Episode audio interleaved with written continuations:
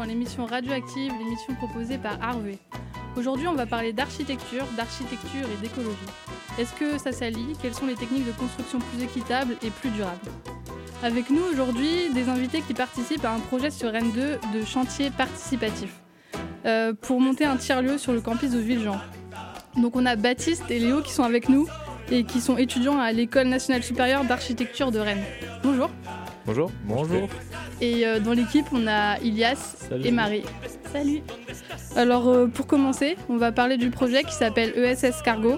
Et nous sommes allés à un atelier sur le sujet. Euh, on a fait un petit reportage qu'on vous laisse écouter. Dans le local ménage, il y aura le- l'armoire électrique. Oui, donc. Moi, j'aurais compris. euh, moi j'ai été contacté, euh, le projet avait déjà été largement avancé, hein, et euh, j'ai été contacté en tant qu'habitant. Et euh, c'est vrai que les habitants de Villejean viennent très peu sur le campus. Et je trouvais que l'idée était très intéressante de pouvoir créer du lien entre les habitants et les étudiants, les professeurs, le personnel universitaire. Et euh, ce tiers-lieu me, me semblait vraiment approprié. Et les projets euh, qui sont proposés euh, au travers des, différentes discussions, là, me paraissent aussi prometteurs. Alors il faudra développer tout ça, parce que c'est vrai que pendant plusieurs décennies, les habitants et les étudiants se sont souvent ignorés. Alors si on peut créer une dynamique, ce serait vraiment très intéressant. Alors moi je m'appelle euh, Romane, je suis en L3 études théâtrales et euh, j'ai été habitante du quartier euh, pendant deux ans. Alors je me suis engagée sur ce projet alors, au départ via, via Priscilla. Et j'ai commencé par répondre à un entretien qui était fait par, par euh, Jaber notamment qui est dans le master design graphique. Et ensuite j'ai continué sur, sur la phase 2 là, avec euh, un nouveau groupe. Je trouve que c'est un projet hyper intéressant justement pour mêler le, quartier de Villejean, l'université, que ce soit les étudiants, les salariés. Ce qui m'attire aussi, c'est de l'aspect, euh, enfin de la nouveauté et comment on peut créer un projet comme ça. C'est aussi pour ça que c'est intéressant d'y être dès le départ euh, à la conception. Alors aujourd'hui, on a, créé des scénarios, on a fait du prototypage. Euh, avec, euh, enfin, on avait chacun une thématique avec euh, voilà, un, problème. Le but, c'est de trouver des solutions aux problèmes qu'on peut se poser avec un tiers-lieu comme ça. Puis on a fini par essayer de créer en Lego le, lieu qu'on imagine en, en y mettant tout, ce dont on a besoin et tout ce qui est essentiel à ESS Cargo. Et le plus intéressant aussi dans les ateliers, c'est qu'il y a vraiment des, personnes de tous horizons du coup, c'est hyper intéressant et hyper enrichissant pour tout le monde, je pense. L'idée, c'est de créer un lieu qui soit sur le campus dédié à l'économie sociale et solidaire, donc sous la forme de tiers-lieux, avec euh, l'ambition forte d'encourager l'entrepreneuriat étudiant sur la mise en place de projets euh, qui ont pour vocation euh, d'avoir une forte utilité sociale, environnementale. Et, euh, et du coup, ça passe par le fait d'imaginer, euh, co-construire ensemble euh, bah, des usages euh, multiples et variés, mais en tout cas dans lequel il y aurait euh, surtout un espace de coworking, euh, un espace de solidarité avec Récup Campus et certainement une épicerie euh, en plus, et puis un espace bien-être. Ce qui est intéressant, c'est qu'avec la démarche de Rennes 2, donc il y a Béatrice qui arrive, elle pourra mieux en parler, il y a une volonté d'aller jusqu'au bout. Enfin, en tout cas, d'incarner les valeurs ESS aussi dans la façon d'imaginer... bah, le travail euh, de co-conception. Donc euh, moi j'interviens pour euh, au nom de Zamzam, donc une agence de design de service où j'accompagne les habitants, les étudiants à imaginer durant des ateliers des scénarios d'usage de façon à ce que tout ça puisse être transmis après aux architectes, D'accord. les bâtis récup. Et voilà, donc en fait on fait une programmation architecturale mais participative. Il y a l'idée que dans, dans sa conception architecturale, justement, ils répondent euh, aux enjeux, euh, aux enjeux écologiques, c'est-à-dire qu'ils soient à la fois bioclimatiques, qui fassent appel à des matériaux biosourcés ou à des matériaux issus de déconstruction de chantier. Donc déjà, euh, dans la conception même, on fait travailler d'ailleurs plusieurs écoles, euh, l'ENSAB, euh, l'INSA pour les aspects habitat intelligent. Il y a l'idée qu'il y ait des capteurs dans le bâtiment pour qu'il soit performant au plan énergétique. Mais au-delà de sa construction, il y a l'idée aussi que le lieu défende les valeurs du développement durable au travers des projets qu'il va accueillir. Donc Typiquement, l'idée d'y mettre une, épicerie solidaire, ben, ça lutte contre le gaspillage alimentaire tout en en ayant une vocation euh, de solidarité, etc. Donc en fait, euh, je dirais que le projet, il est totalement inscrit dans ces enjeux euh, écologiques. Y a-t-il des liens qui se créent avec des acteurs locaux du campus? Ça se passe comment? Quels sont vos partenaires sur le projet? Bah, Déjà, il y a l'idée que, hum, une fois que la construction sera réalisée, de, procéder à un réaménagement paysager euh, notamment en lien avec la licence 3 Pro Paysage qui a déjà travaillé sur sept scénarios. Et il y a l'idée que dans ces plantations, il y ait des choses euh, qui soient comestibles. Donc ça pourrait faire le lien avec le potager de, partagé de d'Arvoué. Mais il y a l'idée effectivement que euh, bah, les associations habitantes, étudiantes proposent des projets qui pourraient être accueillis au sein de l'ESS Cargo. Donc c'est par les initiatives associatives que le projet, en définitive, une fois que le lieu aura été créé, va vivre dans la durée. C'est quoi? La cloison, est-ce que plus l'espace de coworking? Parce espace de détente, généralement, on, se détend, donc on n'a pas forcément besoin de. Non, mais, c'est, mais quoi, si on faisait du yoga, du yoga Ouais, mais d'accord, mais en coworking. Mais coworking, tu discutes, le bar, tu discutes, tu vois. Ok, donc là, c'est vraiment en sous etc. Ouais, c'est en sol. Ouais. Moi, je m'appelle Emma, je suis en Master 1 Design Graphique à l'Université Rennes 2. Nous, en fait, on intervient, du coup, moi et Jaber, un autre membre de ma classe, euh, en, tant que designer, euh, en fait, on a mis en forme toutes, euh, toutes ces, enfin, on a restitué en fait toutes ces informations qu'on a récoltées auprès des habitants. Donc voilà, avec donc on a créé aussi une, identité et puis une identité graphique pardon et euh, des affiches de restitution euh, qu'on a présentées du coup aux, étudiants architectes euh, de l'ENSAB. Il y a eu plusieurs, plusieurs types d'entretiens. Donc pour les étudiants, par exemple, c'était un questionnaire en ligne qu'on a, qu'on a diffusé sur les réseaux sociaux. Pour les salariés, bah, du coup, moi, je me suis plutôt occupée des salariés. En fait, on, du coup, avec une autre Morgane, en fait, on a interviewé une maître de conférence en sociologie et une doctorante. Et donc là, c'était plus un, entretien face à face. Euh, pour les associations, pareil, c'est un autre groupe qui a, qui a été voir euh, les différentes associations étudiantes, mais aussi euh, des associations du quartier de Villejean. Il y a l'idée que le permis de construire soit déposé au printemps, vers le mois de mai, juin. Euh, et une livraison du lieu en novembre 2020. C'est-à-dire que la particularité aussi de la construction, c'est qu'elle va faire appel à un chantier école participatif qui va mixer des étudiants et des habitants. Donc du coup, euh, le chantier va se déployer quasiment sur euh, une année. L'idée, c'est que le lieu soit aussi une vitrine des éco-campus de demain. Et donc qu'il soit un lieu d'expérimentation aussi de solutions innovantes au point de vue euh, architectural, enfin, dans sa construction. Et puis, euh, la dimension participative, voilà, c'est quelque chose qui nous tenait vraiment à cœur parce que l'enjeu, c'est qu'il y ait une bonne appropriation du lieu par les futurs usagers. L'émission, l'émission, l'émission radio. Du coup, c'était un reportage de SS Cargan quand on est parti voir un peu ce qui se passe là-bas, le projet, on a discuté un peu avec les personnels.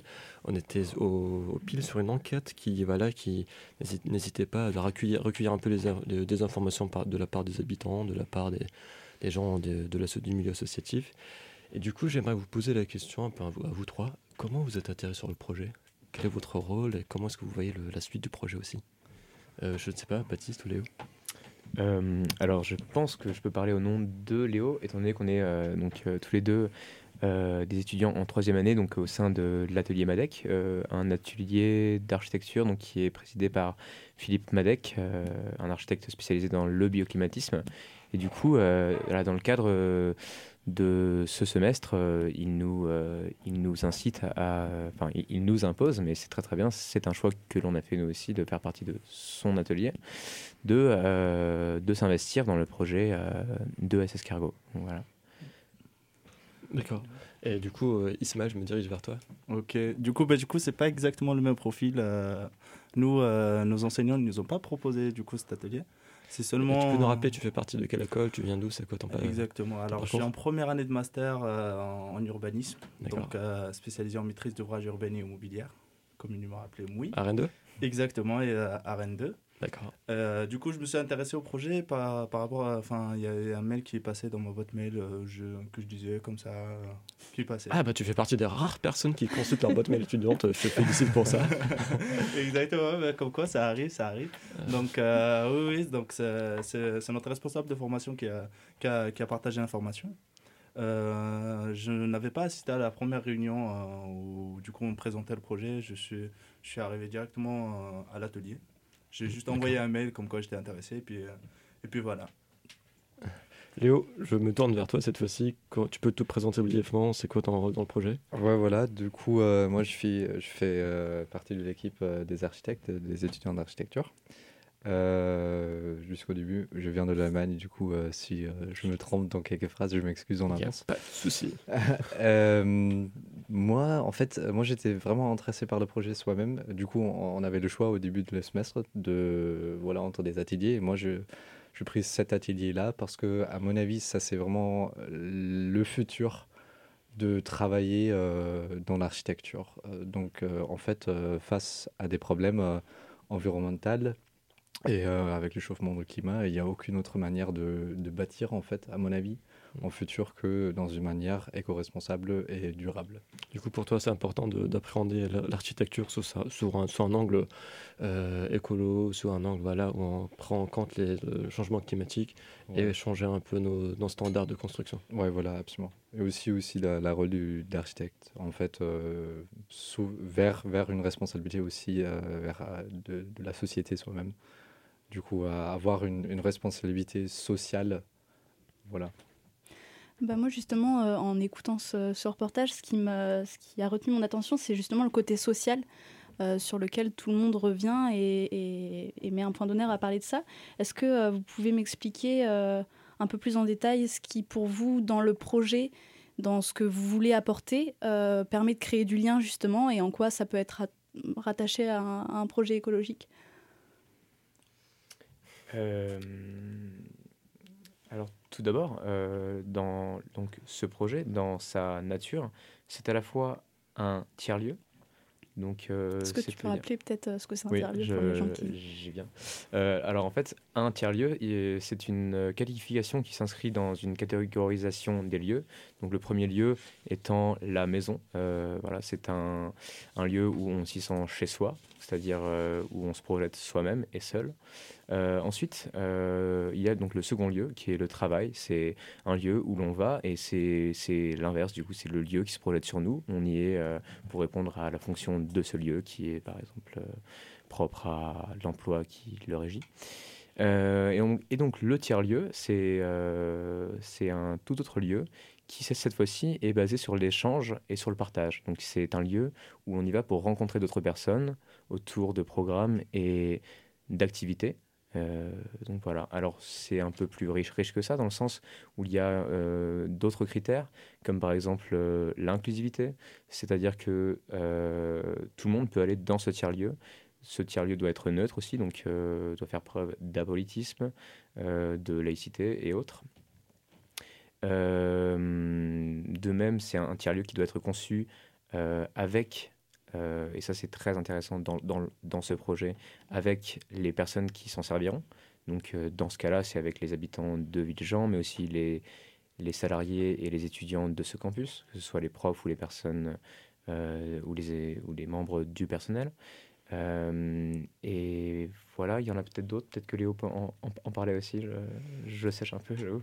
Donc, euh, l'idée, du projet, c'est aussi de le réemploiement des, des, des matériaux, du coup, de, construire dans une, ouais, de, construire dans une manière euh, éco-responsable.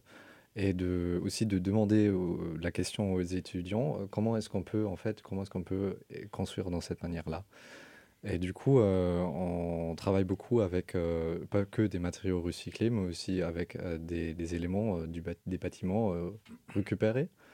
Et on parle aussi sur, beaucoup sur le confort bioclimatique et pour, voilà, pour construire une, une, une, une architecture plus, plus sociable, plus, en fait, plus sain et plus en fait mieux pour la santé soi-même, aussi pour les gens qui, qui vont utiliser ce bâtiment-là. Voilà. Parce que euh, c'est vrai que, l'on parle euh, séparément là de d'écologie et de lien social, mais il s'agit de deux notions qui sont vraiment vraiment vraiment liées. Euh, l'une dicte l'autre en fait. C'est voilà, c'est en pratiquant l'écologie que que qu'on apprend beaucoup sur sur les liens sociaux en fait qu'on peut avoir avec avec avec les autres finalement. Et et voilà, c'est euh, en, euh, en, incluant euh, un caractère d'écologie dans notre projet, on favorise aussi le lien social parce qu'on va transmettre voilà ce que c'est que l'écologie aux personnes qui vont vivre dans ce bâtiment, mais aussi aux personnes qui vont le penser. Et, et donc voilà. Et puis il y a la dimension aussi participative de vos chantiers où en fait euh, chacun euh, a la part de responsabilité dans le lieu qu'il veut créer en fait. Donc euh, on ne se voit pas infliger son, son tiers-lieu, c'est nous-mêmes qui décidons de, d'un peu comment il veut être. Hmm. C'est justement là l'importance de, notre travail aussi auprès des habitants, des étudiants et des, salariés également où on a procédé à des enquêtes pour, afin d'avoir euh, leurs souhaits, leur volonté, et afin de, faire au mieux un bâtiment qui marche, qui, est justement euh, fait euh, avec, les, avec les, usagers, les futurs usagers. Donc c'est justement là le côté social sur lequel moi mon travail qui était moins technique que vous qui, qui êtes en archi. Mhm. C'est vrai que nous, notre travail, c'était plus côté social, aller vers les, les, usagers, les entretenir, essayer d'avoir au maximum leurs souhaits, leurs volontés, leurs craintes également. Et euh, du coup, ça se faisait à travers des, des, questionnaires, des entretiens avec les associations et, et toutes sortes d'usagers qui seraient peut-être amenés à, utiliser ce lieu. Mm. Et ils ont été euh, réceptifs, euh, les personnes, assos, ah collectifs que tu as rencontrés Et ah tu parlais de craintes, peut-être que... Oui, il y avait des craintes sur... une des craintes qui revenait généralement, c'est la volonté du projet enfin, le, fait, enfin, le souhait, c'était que le, projet soit utilisé par les habitants du quartier, mais, également du campus. Sauf que dans la réalité, euh, après nos, nos, entretiens, nous aussi on y croyait, mais sauf que dans les entretiens, certaines personnes étaient sceptiques à, cette idée-là. Dans, dans, le sens où euh, ils voyaient pas, certains pensaient que les habitants n'avaient pas forcément de la légitimité ils ne sentaient pas qu'ils avaient la légitimité de, de, de s'imposer, enfin, de, de, de, rentrer dans le campus. Donc c'est vrai que ça posait quelques... Enfin, on l'a remarqué tout simplement. Et euh, du coup, ouais, mais après, la, la, plupart des gens, je parle des étudiants du coup notamment et des associations, ils ont été, ils ont été euh, pour la majorité très réceptifs certains, certains pas. Euh, on ne peut pas tout euh, dire que tout est.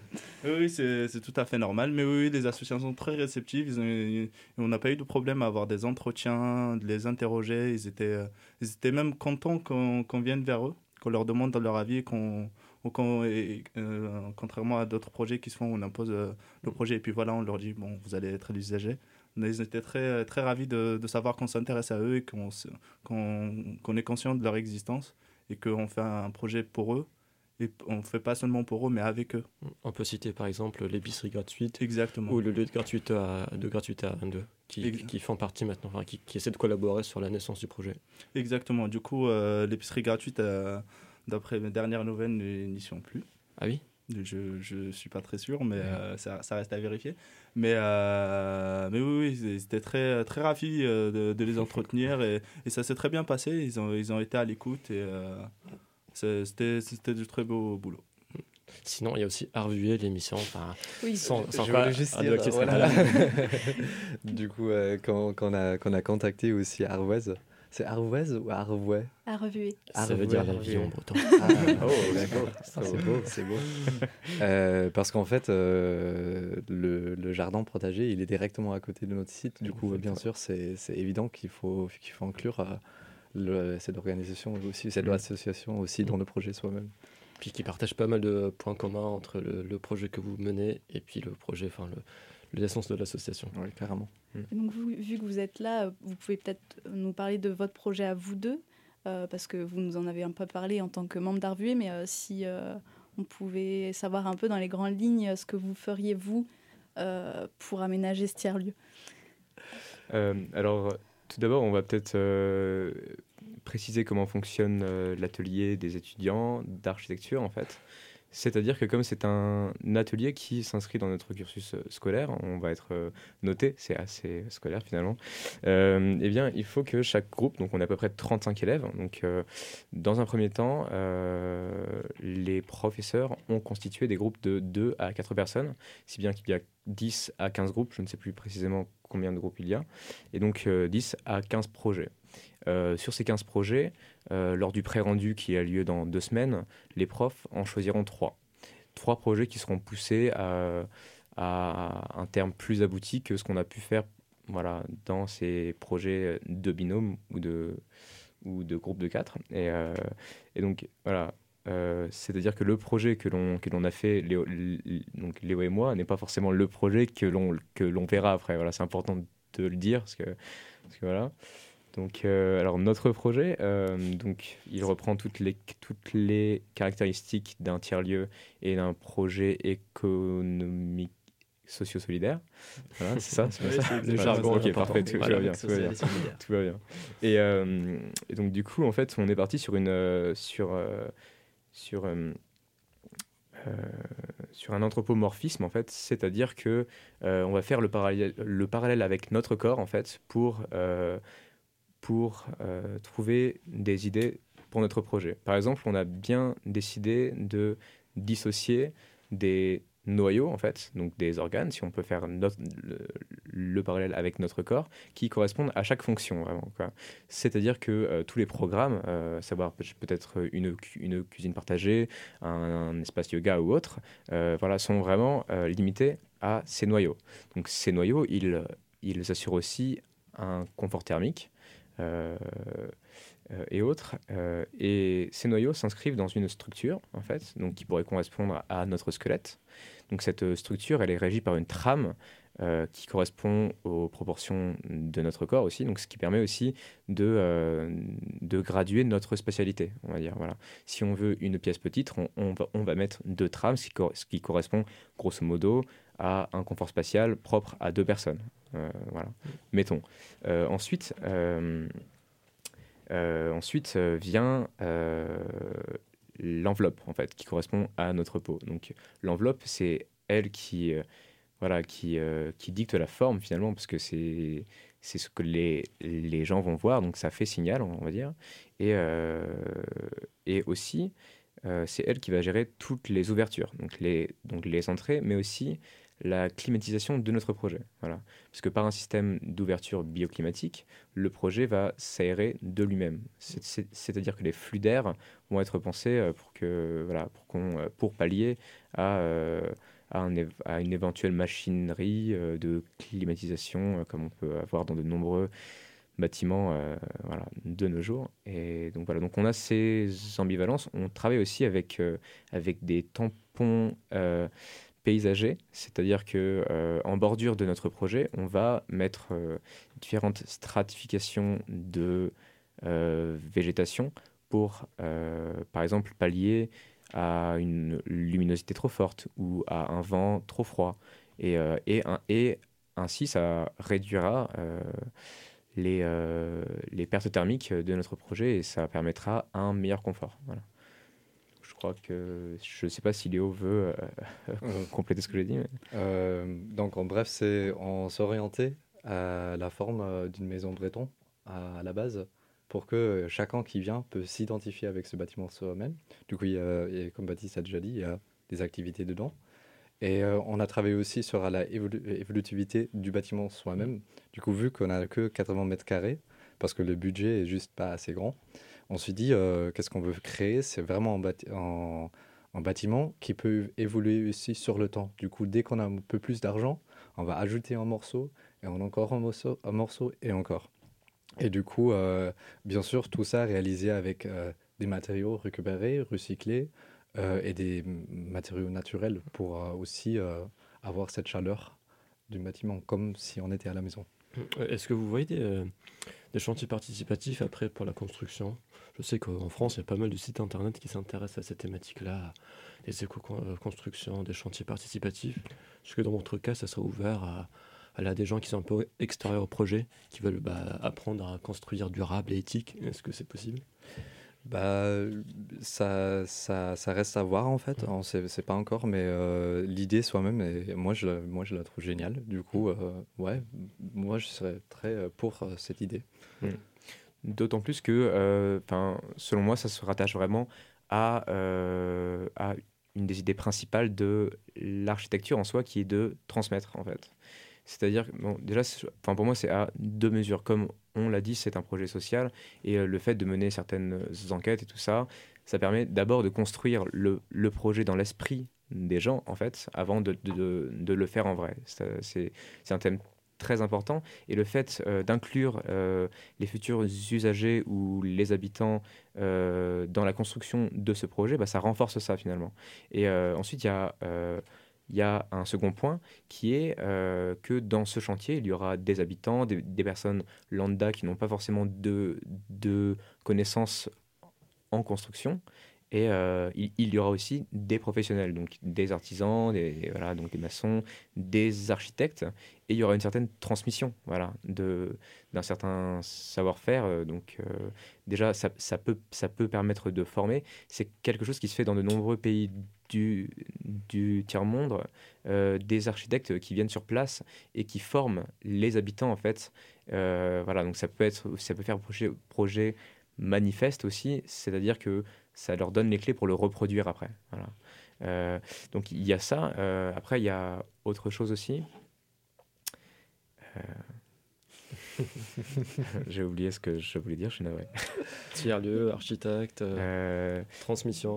Oui, voilà. Euh, oui, puis euh, du coup, ça, ça, permet aussi, voilà, c'est bon, de, euh, de donner les clés aussi aux habitants pour comprendre vraiment comment fonctionne ce bâtiment. Voilà de, de quel matériau il est fait, quels sont les systèmes qui le régissent, et du coup comment s'en servir.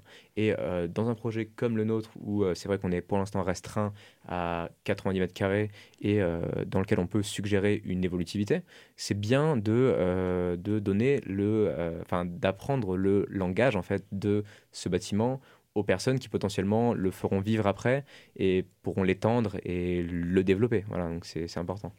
Je pense aussi que la question de s'identifier avec un bâtiment, ça, c'est très important dans cette question-là parce que si moi-même j'ai construit quelque chose, euh, je prends soin de ça plutôt que voilà de juste d'être invité dans ce bâtiment et l'utiliser. Mmh. Ben, je vous remercie. Euh, on, va, on passe à l'interlude musicale avec l'aide de Sunshine In. On revient juste après.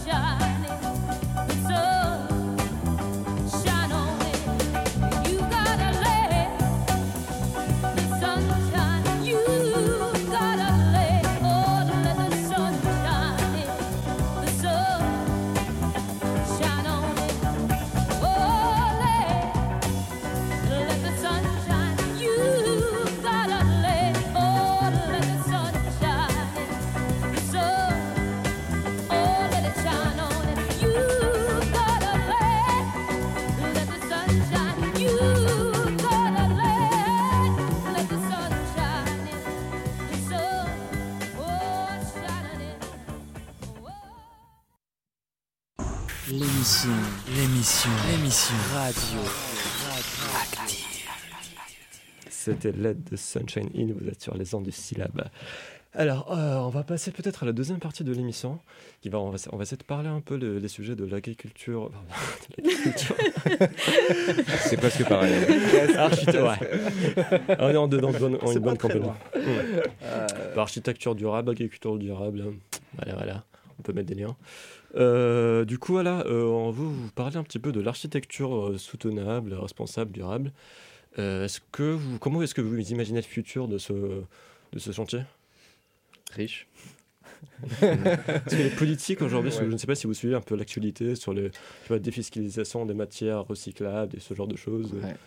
Comment est-ce que c'est voulu En fait, euh, je, je- enfin, sans être euh, spécialiste, on va dire, je- euh, on sent que le, comment dire, que le marché, que le, que le système de normes et que le système en général euh, de, du bâtiment est, est pas euh, propice, on va dire, à une architecture euh, voilà, donc durable euh, et autres avec des matériaux biosourcés ou alors géosourcés, je pense à la terre par exemple, euh, et à ces différentes techniques de mise en place. Voilà, disons que les normes sont assez fermées, du, moins, du moins pour le moment, à, euh, à ces types d'architecture et à ces techniques surtout. Euh, donc voilà, après c'est quelque chose qui, qui change beaucoup, mais voilà, c'est un peu euh, l'héritage de l'architecture moderne en fait qui, qui se permet d'effacer un peu toutes ces, tous ces savoir-faire vernaculaires et, et, toutes ces méthodes, on va dire, et toute cette pensée surtout, voilà, qui n'est pas nouvelle finalement, mais, mais, qui se, mais qui revoit le jour. Ça, donc voilà, maintenant on a, c'est- bien. Bon, je parle bien sûr au niveau de la France, mais c'est vrai aussi au niveau de, de l'Europe, euh, Mhm. on va dire. Euh, Il y a des architectes euh, et, et d'autres corps de métier qui se battent, on va dire, voilà, pour, pour faire changer cette législation, on va dire. et qui euh, voilà et euh, no- notamment certains qui euh, qui savent dire non finalement. C'est assez assez difficile à croire dans un système comme le nôtre mais parfois il est possible euh, de refuser des refus. C'est-à-dire que euh, voilà quand on quand euh, un nouveau système bioclimatique ou ou alors euh, durable, on va dire, est, euh, est proposé à une commission et qu'elle le refuse, euh, bah, on peut euh, forcer maintenant. Donc euh, ça, ça prouve aussi qu'il y a une certaine flexibilité et que les choses ne sont pas figées. Voilà. Est-ce que Ça, n'est pas un petit peu un appel à la désobéissance civile? Ah, je- sachez, sachez que ça nous plaît ici. je, je crois savoir que, que ça vous plaît ici, en effet. mais- mais je, à vrai dire, je pourrais pas parler de ça car je ne m'y connais pas. assez. D'accord. Eh ben, je pense que c'est le moment de lancer notre chronique, notre première chronique du jour. C'est une chronique de Samuel qui est malheureusement à Nantes, mais que, que fera gentiment lire ce- Lucille à, à sa place. Ouais, Je justement, c'est assez lié avec ce que vient de dire Baptiste. Euh, c'est une chronique euh, sur le réemploi des déchets pour la construction dans le secteur du BTP, donc du bâtiment et des travaux publics. C'est la chronique de Samuel qui est en stage à Nantes et qui peut pas être là aujourd'hui. Mais euh, il nous fait souvent des chroniques socio-économiques. Là, c'est plutôt économique, donc je vous la lis. Donc, en 2012, selon l'ADEME, l'Agence de l'environnement et de la maîtrise de l'énergie, la production de déchets en France représente 345 millions de tonnes, dont 247 millions de tonnes pour le secteur de la construction. Les déchets du secteur de la construction, pour faire simple, ce sont les gravats issus de la démolition du bâtiment. Rien que ce type de déchets, ça représente plus de 70% du poids des déchets produits en France chaque année. Évidemment, la gestion de ces déchets est très gourmande en énergie. Transport des déchets des sites de démolition vers les déchetteries spécialisées, traitement du déchet dans ces mêmes déchetteries, stockage des matières et parfois transport jusqu'aux anciennes carrières pour les remblayer. Et si la France est plutôt bonne élève en ce qui concerne la production de déchets par foyer par rapport à nos voisins européens, elle ne l'est en revanche pas du tout pour celle qui concerne le BTP, puisqu'elle est deux fois plus grande chez nous en moyenne. Le constat, c'est donc qu'il y a un énorme potentiel de réduction des déchets en France au niveau des matériaux de construction et donc un réel potentiel de réduction d'impact environnemental dans ce secteur du BTP. L'objectif, c'est simplement la réutilisation de matières issues de la démolition dans la construction. Parce qu'actuellement, la, pratique la plus courante, c'est d'aller chercher sans cesse de la matière première brute dans les carrières de minerais, sous prétexte que c'est du neuf, donc du plus fiable. Donc ça encourage l'extraction permanente de matières premières, et ça, c'est pas ouf pour notre planète. À force de faire des trous, elle va ressembler à du gruyère. En effet, ça reste encore inimaginable pour beaucoup de constructeurs d'aller chercher de la matière première qui a déjà vécu pour faire du neuf. Vous comprendrez, ça fait pas net aux yeux des structures qui font des appels d'offres. Alors je veux bien comprendre que les promoteurs du privé, il n'est encore pas passé le cap, parce qu'on sait qu'on ne peut pas attendre grand-chose d'eux malheureusement, mais quand il s'agit d'un appel d'offres de la ville, là c'est assez inacceptable que les mentalités n'évoluent pas. Bon, faut pas non plus être de mauvaise foi, l'État essaye de prendre en compte cette problématique, puisque depuis 2007, les routes sont construites avec 50% de matière issue du réemploi, mais ça reste insuffisant, car ça ne permet, ça ne permet le réemploi que de 17% de ces matières. Ainsi, une énorme partie de ces matières est stockée ou remise dans la nature sans que ce soit valorisé. Et donc, plus les années passent, plus le nombre de sites de dépôt de ces matières augmente. Par exemple, en 2010, il y avait 524 de ces sites de stockage et en 2012, son nombre a évolué à 657 sites. Pendant ce temps, je vous rappelle qu'on continue de, creuser toujours plus dans les carrières, ce qui nécessite une consommation d'énergie folle et dégrade la beauté de nos environnements. Face à un constat plutôt alarmant, mais aussi à ce potentiel incroyable, on s'aperçoit que des acteurs se sont emparés de la problématique, ce qui est plutôt une bonne nouvelle vu que tout le monde avait l'air de s'en foutre royalement. Je vous parle donc de l'action d'Océan, une association qui œuvre pour l'insertion sociale et professionnelle des personnes rencontrant des freins à l'emploi. Prenant la forme d'un atelier et d'un chantier d'insertion, le projet actuel de l'association est de mettre en place une gestion circulaire et solidaire des matériaux du bâtiment issus de la démolition. Les stagiaires en insertion travailleraient donc avec des entreprises du bâtiment pour assurer la récupération et la revalorisation de matériaux, issus de ces chantiers de démolition. Le projet s'inscrit donc dans une logique de respect de l'environnement, mais également dans une logique sociale, le retour vers l'emploi. Nicolas Delon, dans un article de Reporter en 2014, qui est cofondateur du collectif d'architectes Encore Heureux, nous donne les deux freins principaux au développement de ces pratiques de revalorisation des déchets issus de la démolition. Premier problème, la réglementation trop restrictive qui impose l'utilisation de matériaux certifiés et labellisés. Et en second lieu, le problème d'accessibilité pour le particulier à ce genre de matériaux. Bah oui, on lui donne que du Leroy Merlin à Jean-Michel qui veut retaper sa salle de bain. Il faudrait créer des pôles de revalorisation qui mettent à disposition des matériaux recyclés, prêts à l'emploi pour le particulier, en faisant dans une logique de développement local et durable, et avec les matériaux qui sont disponibles ici et maintenant, pour éviter le transport de marchandises et permettre le développement d'acteurs locaux. À quand ce genre d'initiative? Voilà, euh, merci Samuel pour cette chronique que je viens de lire, c'est Samuel qui l'a écrite. est-ce que du coup ici, euh, les apprentis architectes et urbanistes, euh, vous pouvez peut-être nous parler un peu de ces matériaux réutilisables, recyclables, je crois qu'on dit biosourcés. Et est-ce que vous connaissez des entreprises, des associations qui font ça, qui mettent à, disposition des, des, matériaux recyclés ou ça se fait pas encore assez? Alors, je pense que ça se fait déjà. C'est vrai qu'il y a une certaine prise de conscience par rapport à ça. C'est vrai qu'elle n'est pas assez euh, importante. Ça, devrait encore plus se développer dans les années à venir. Mais euh, c'est vrai qu'on en voit de plus en plus, on entend de plus en plus euh, parler dans les projets de ZAC, par exemple, les, les zones, d'aménagement concerté, donc dans lesquelles on voit des, des projets sortir de terre de plus en plus pensés. Donc il ne faut pas perdre espoir, ça arrive, mais petit à petit, malheureusement. Bah, Baptiste ou Léo? Euh, bah, Moi, perso, euh, moi je connais, bah, pas personnellement, mais par exemple des initiatives ou des architectes comme Rotor, et eux ils sont à Bruxelles. Et du coup, eux ils gèrent en, en, fait, ils ont fait une sorte de overview sur les participants ou en fait les architectes ou c'est des autres associations qui, qui font des initiatives sur ce sujet-là. Et euh, c'est en fait c'est assez intéressant parce que euh, moi j'ai l'impression qu'ici en France on a vraiment euh, il y a vraiment un moteur où en fait il y a plein des plein, plein du mouvement qui, qui, qui, est en train de se développer dans ce, dans cette question là en Allemagne, moi je, je sais qu'en Allemagne, il, il y a des initiatives comme ça aussi, qui travaillent ensemble avec des artisans, des, des, des architectes pour en fait démonter des, éléments de la du construction. Ça peut être des, éléments porteurs, mais aussi des éléments comme euh, des portes, euh, des fenêtres, des trucs euh, en fait très simples. Pardon. Et ça existe aussi, mais comme Samuel a déjà dit, malheureusement pas assez. Et du coup, je pense qu'est-ce qu'il faut faire à propos de la chronique de, Samuel, c'est que il faut sensibiliser les gens et il faut en fait il faut faire plus des pubs pour euh, des, éléments qui sont qui ont qui ont été déjà utilisés parce que en fait il n'y a aucune différence ou presque aucune différence entre une porte utilisée ou euh, qui a été déjà euh, utilisée dans un bâtiment et une porte qui, qui est neuve plus ou moins voilà Il faut inciter les gens à une tendance vers un modèle plus responsable, plus éthique. Voilà. Euh, Baptiste Euh, alors, je pense d'abord qu'il faut redé- redéfinir de manière as- assez brève euh, ce qui est le réemploi de matériaux, qui est vraiment pas du tout la même chose que que de re- recycler ou de voilà ou de se servir de, de, de matériaux biosourcés. Euh, déjà, le coût est moindre, on va dire, Euh, mais en plus du coût, je parlerai surtout du coût en énergie, en fait, surtout.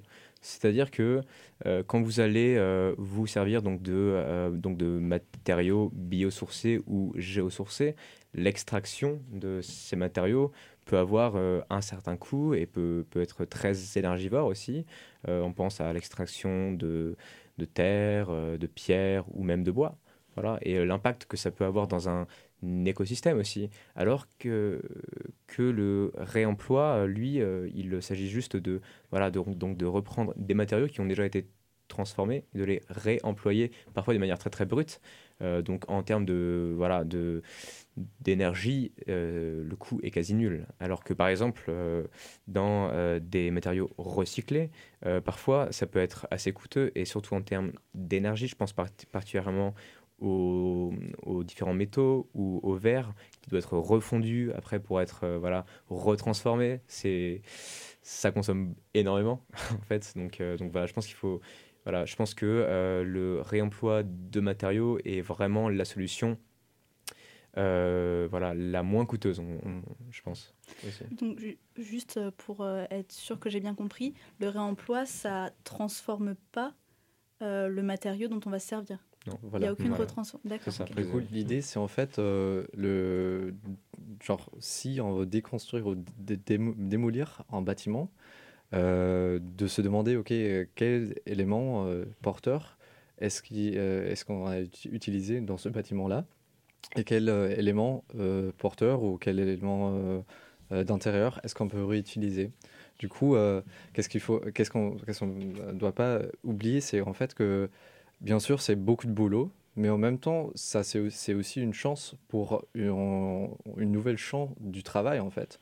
De, aussi pour les architectes de se demander euh, comment est-ce qu'on peut en fait pas juste bien construire mais aussi bien déconstruire et euh, du coup euh, voilà donc euh, on prend euh, comme j'ai dit on prend les éléments porteurs et on, les utilise dans un nouvel projet du coup ça c'est aussi pour l'architecte euh, une, question très intéressante parce que euh, il faut qu'on se demande ok comment est-ce que je peux utiliser cet élément déjà ou fabriqué qui n'est pas prévu en fait à la base pour mon projet? Et comment est-ce que je, peux le bien intégrer dans le projet ce que moi je veux euh, initier? Mm. Parce que, en fait, c'est- vraiment bien parce que ce que vient de euh, dire Léo, c'est finalement c'est la métaphore du frigo euh, euh, vide en fait. Voilà. C'est-à-dire, c'est en fait euh, l'architecte en tant que cuisinier, mettons, va euh, va d'abord regarder ce qu'il y a dans son frigo pour ensuite faire sa recette. Et bien là, c'est pareil finalement.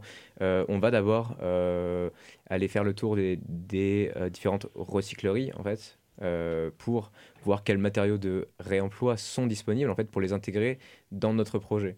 C'est un processus qui, qui- n'est pas facile parce que ça nous ça, ça veut dire que dans la conception de nos projets, euh, étant donné qu'on n'a pas encore tout- toutes les infos, on doit spéculer sur ça, voilà. Et on ne saurait pas, enfin, on ne saura pas quels euh, matériaux seront mis à disposition en fait pour faire ce projet. Donc c'est assez c'est assez chouette et c'est une nouvelle manière un peu de voilà de penser ces projets finalement. C'est c'est assez voilà assez riche en, en tout cas. Bah, merci beaucoup de nous avoir euh, éclairé sur tout ça. Euh, on va parler d'une autre alternative. Enfin, Ilias va nous parler d'une autre alternative qui Eh oui. s'appelle, attention avec mon accent anglais, genre compte du sur toi. tonnerre Dieu, Hearthship. Yeah. voilà. Et euh, donc, bah, Ilias, c'est à toi de jouer. Merci Marie. Alors, vous savez, souvent dans la vie, on avance tranquillement bah, dans ses routines, sans se poser trop de questions. Bah, là, on navire tranquillement jusqu'au jour où on décide de prendre un, un peu de recul et faire les mêmes choses mais différemment. Bah, Aujourd'hui, c'est le cas pour moi. J'ai décidé de préparer une chronique, rien que pour vous. Alors, bah, comme tu as dit Marie, un autre chip, et non, bah, du coup, ce n'est pas une invention d'une start-up tout droit venue de la Silicon Valley. Voilà, euh, on appelle ça des chips parce que ce sont des navires capables de sillonner les mers de demain. Il ne s'agit pas de maisons archaïques de l'ancien monde, il faut s'accorder au réseau d'eau, d'électricité de sa ville, payer sa facture EDF chaque mois, râler quand vient la facture de régulation qui plante ton budget apéro pour le mois à venir. Et ben non, se, se dire que les privatisations, les privatisations des réseaux publics est une grosse arnaque, devenir de gauche, faire des manifs contre les nouveaux compteurs Linky, Oui, bon, euh, voilà, Ilias, voilà. Ilias, on a compris. là. Ah oui, ok. Alors non, oubliez cet ancien monde, cette époque est révolue maintenant. Laissez-moi vous introduire, vous introduire avec le concept de ship. Alors un ship, c'est comme un navire, une machine qui fournit elle-même tout ce qui est nécessaire. Alors pour imaginer à quoi ça ressemble, prenez une maison de type Star Wars. Peignez-la en vert, enterrez-la à moitié sous terre, mettez des panneaux solaires sur le toit, une serre, intérieure, des bouteilles de verre sur la devanture et ajoutez une immense baie vitrée sur le côté. Charmant, non? Alors, évidemment, je me dois de vous donner quelques éléments de compréhension avant de rentrer comme ça dans un sujet, dans un sujet d'architecture alternative. Selon Wikipédia, une, un hut chip est une conception, une réflexion architecturale apparue dans les années 70 dans la mouvance hippie du retour à la Terre. Manifestation non-violente, Woodstock, euh, vieux cambi, Volkswagen aménagé, méditation transcendantale, pic pétrolier, mondialisation et j'en passe. Alors le géonef, oui, puisqu'il existe une traduction française pour le mot hut chip, mais bon, comme je vois, ils n'ont pas longtemps et j'ai envie de travailler mon anglais, je vais pas l'utiliser pour cette chronique. On va rester sur hut chip. Alors l'objectif de cette architecture, la biotecture comme l'appellent les puristes, n'est-ce pas Baptiste et Léo? On va parler de biotecture aujourd'hui. Mais comme, euh, voilà, euh, on va parler de biotecture, du coup son objectif c'est d'optimiser l'hab- l'habitation pour la rendre la plus autonome possible et de la fabriquer au moindre coût, souvent à base de déchets ou de ressources locales. C'est très important de garder ça en tête. Alors, jouant sur la récupération des eaux de pluie, l'énergie solaire ou éolienne, putain c'est compliqué, pardon, l'inertie thermique ou encore le filtrage et la réutilisation des eaux grises, un chip peut être entièrement indépendant des réseaux d'eau et d'électricité, et, et dans certains cas, il peut même être indépendant de nourriture. Du coup, pour moi, cette idée de réutiliser massivement des pneus, des bouteilles et des canettes pour en faire des maisons autonomes a bien titillé mon côté écolo curieux. Alors doucement, l'idée commence à germer dans ma tête. Cette nouvelle maison disruptive et résidente pourrait bien répondre aux, enjeux climatiques à venir. Alors euh, bah, je me demandais comment aujourd'hui on peut accepter de s'embrancher quand on construise encore des maisons avec des logiques d'il y a 30 ans, tout en étant conscient des problématiques sociales, économiques et env- et environnementales de ce siècle. Le chip me semblait une des réponses possibles pour des constructions de bâtiments durables qui d'une part sont finan- financièrement accessibles et de l'autre contribuent même à réduire la quantité de déchets à traiter, voire même les déchets recyclables. Il n'y a qu'à regarder les mers de pneus partout dans le monde, les montagnes de bouteilles de plastique, ouais, merci Elise Lucet, pour comprendre l'intérêt de cette initiative. Alors pour vous et pour moi, je suis allé creuser un peu plus fort dans l'histoire des old ships. Les premiers old ships ont vu le jour aux États-Unis, dans l'état lointain du Nouveau-Mexique, plus précisément où un jeune architecte au nom de Michael Reynolds décide de trouver un nouveau moyen de recycler les, les déchets en les incorporant sur la structure de ses maisons. Du coup, vous allez me dire qui est Michael Reynolds Bah, pour te présenter, pour te présenter Michael Reynolds, le plus simple, c'est certainement de te montrer sa photo. Et mais bon, euh, sa photo, c'est un peu compliqué. Du coup, j'aurais besoin de vous pour vous mettre une idée sur la tête de à quoi ressemble Michael Reynolds. Je vous passe un peu les photos. Hop, vous pouvez passer. Les privilégiés qui peuvent voir les photos. Exactement. Du coup, je vous demande de faire un petit exercice de, visualis- de visualisation. Pour moi, j'aurais dit euh, un mélange de- entre Cadmerade et Philippe Catherine, arborant une belle chevelure grise descendant jusqu'au cou et une barbe de mal rasée qui, ferait, qui rendrait ja- jaloux Charles Bukowski. Alors, je ne sais pas si vous avez des éléments de comparaison pour nos éditeurs. Ouais, il a l'air gentil. Ouais, clairement. Il a une bonne Très idée. compliqué de le résumer en une phrase. Ouais, c'est vrai que c'est pas facile. Il a l'air euh, C'est pas très facile. éclairé, cependant. Ouais. Ah, moi, je disais un peu perché. ouais. Perché, ouais. Ouais. Je crois bien que c'est ça. Bah, gardez donc bien la tête géniale de cet architecte pour comprendre de quel esprit farfelu ont été inspirés les The Chip. Michael Reynolds est aussi un, ar- un anarchiste dans son approche de l'architecture que dans son look. Grâce à, cette mentalité décalée mais tenace, il a été capable d'imposer une vision qui avait pourtant dès le début été rejetée par tous les ingénieurs de la construction. Pourquoi? Bah, pas assez conventionnel ou orthodoxe, je suppose. Michael Reynolds appuie ses travaux sur le fait qu'à l'époque où nous vivons, le temps est compté à, la liberté d'expérimenter des systèmes plus durables que ceux dans lesquels nous évoluons est vital pour l'ensemble de l'humanité. À cause de cette vision libertaire, Mike Reynolds se, fera retirer sa licence d'architecte. Il semble alors dans une dépression après un combat de juridique de 17 ans. Il la récupère enfin en 2006. Et même un documentaire lui est consacré en 2007, Garbage Warrior, glorifiant sa vie et son œuvre. À, à voir absolument pour ceux qui n'ont pas encore vu le film. Du coup, pour Michael Reynolds, il, a établi une communauté expérimentale au Taos, au Nouveau-Mexique, sur une étendue de 640 hectares où il construit plus de 70 de ses maisons expérimentales, et cela sans compter les interventions humanitaires aux quatre coins du monde, où sa technique s'applique pour la simple et bonne raison que partout sur les planètes, les rebuts de, consommation abondent et voilà, se militent. Alors, pourquoi les autres chips font-ils rêver? Mais pourquoi aurais-je envie de construire ma maison avec des ramassis de poubelles? Me diras-tu Eh bien parce que les Chips sont bien plus élaborés qu'on peut imaginer.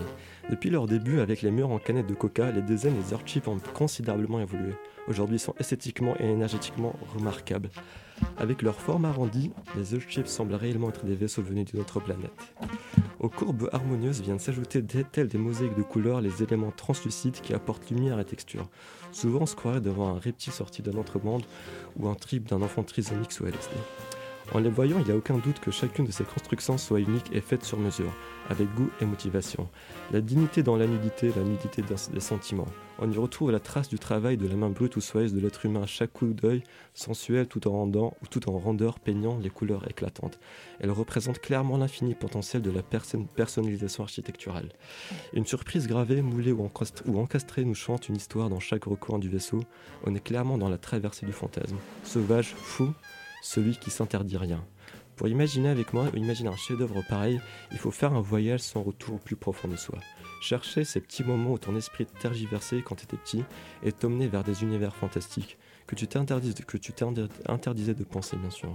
Les autres chips sont réels, ils, ils sont guidés par l'essence et l'imagination des hommes et des femmes qui ont gardé la folie de leur enfance, qui tentent tout et qui ne s'interdisent pas de penser, de l'imaginer, d'aller vers la limite de l'interdit et parfois même de le dépasser.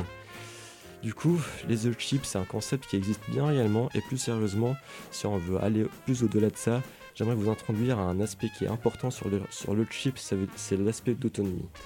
Alors, rappelons les règles pour être autosuffi- autosuffisant, il faut bah, avoir assez d'eau, assez d'énergie et de nourriture pour, pour, pour pourvoir aux besoins de tous les occupants. Du coup, sur un autre chip, l'eau tombant du ciel sur votre terre est donc gratuite, quand la loi vous autorise à la consommer, ce qui n'est pas encore le cas en France. Du coup, la même eau est utili- est utilisée plusieurs fois, 3 à 4 fois de manière ingénieuse avant de s'user.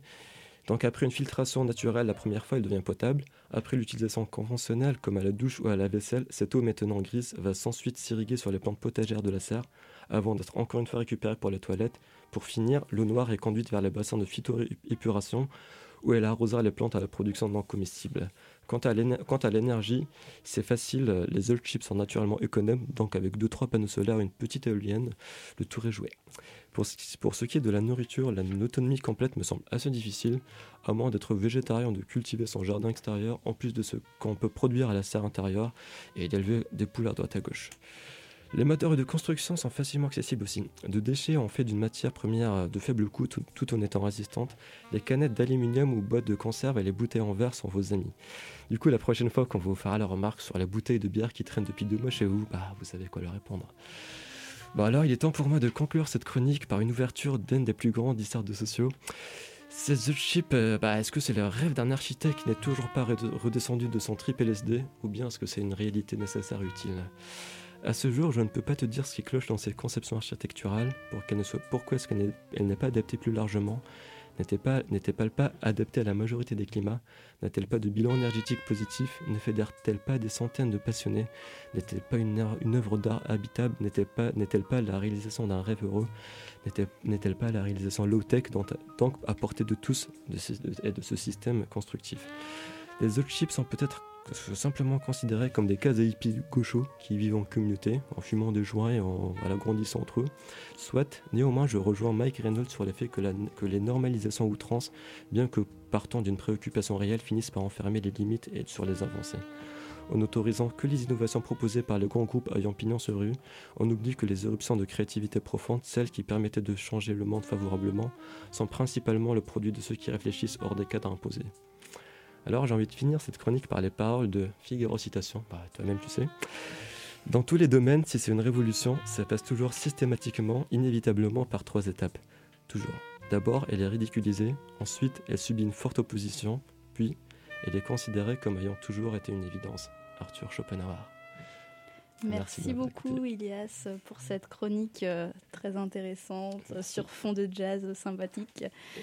Euh, on n'a plus beaucoup de temps, euh, quelques minutes qui nous restent. Est-ce que vous avez des, choses à ajouter, des réactions par rapport à, cette chronique très qui fait du bien, qui fait rêver je, me permets de nuancer peut-être le terme d'architecture du rêve. Enfin, ce n'est pas finalement, ce n'est pas qu'un rêve, parce que c'est c'est un rêve dans ce contexte, dans le sens où c'est fait aux États-Unis et tout ça, et que c'est assez nouveau et que ça fait, ça fait un peu euh, du bruit, je pense. Mais euh, ça s'apparente aussi à une architecture vernaculaire, euh, du moins dans ses procédés. Sauf peut-être, bien sûr, les, les, les éoliennes et les panneaux photovoltaïques, certes. Donc, mais sinon, c'est des procédé qu'on peut, enfin qu'on pouvait trouver euh, avant, euh, pas plus loin que dans nos campagnes françaises finalement, de prendre euh, les systèmes les plus intéressants avec des matières locales et, très très pauvres finalement, et parfois certains déchets comme des défections d'animaux ou de la paille ou autre. Et, et, maintenant avec des, avec des déchets que l'on peut voir de nos jours, il suffit d'aller dans le tiers-monde et, et, de se promener en périphérie des villes où on peut trouver des bidonvilles qui, qui reprennent euh, euh, exactement tous ces procédés, qui, bien sûr s'adaptant au climat et aux, aux, besoins locaux. Mais... Oui, en fait, ce qui est, ce qui est bien, c'est qu'on se dit qu'on a déjà tout. On a mm. juste à réapprendre à, servir des choses qu'on, dont on savait servir avant. Mm. Et euh, tout est à portée de main, finalement. Tout est là. Il suffit de faire le premier pas Exactement. Bah, merci beaucoup en tout cas euh, d'être venu. Euh, merci à toi Ismaël, merci euh, Léo et merci Baptiste. c'est super sympa, c'était vraiment très intéressant. Mhm. merci à toute l'équipe de Radioactive, Lucille à la technique et à la chronique de Samuel. Merci à Ilias pour euh, sa chronique. Et puis, euh, on se retrouve, euh, je ne sais pas quand, mais toujours avec le smile, toujours avec la pêche. Exactement. Et notre podcast est réécoutable sur le site de Syllab. À bientôt. Salut. Merci. Merci pour tout. Bonne soirée.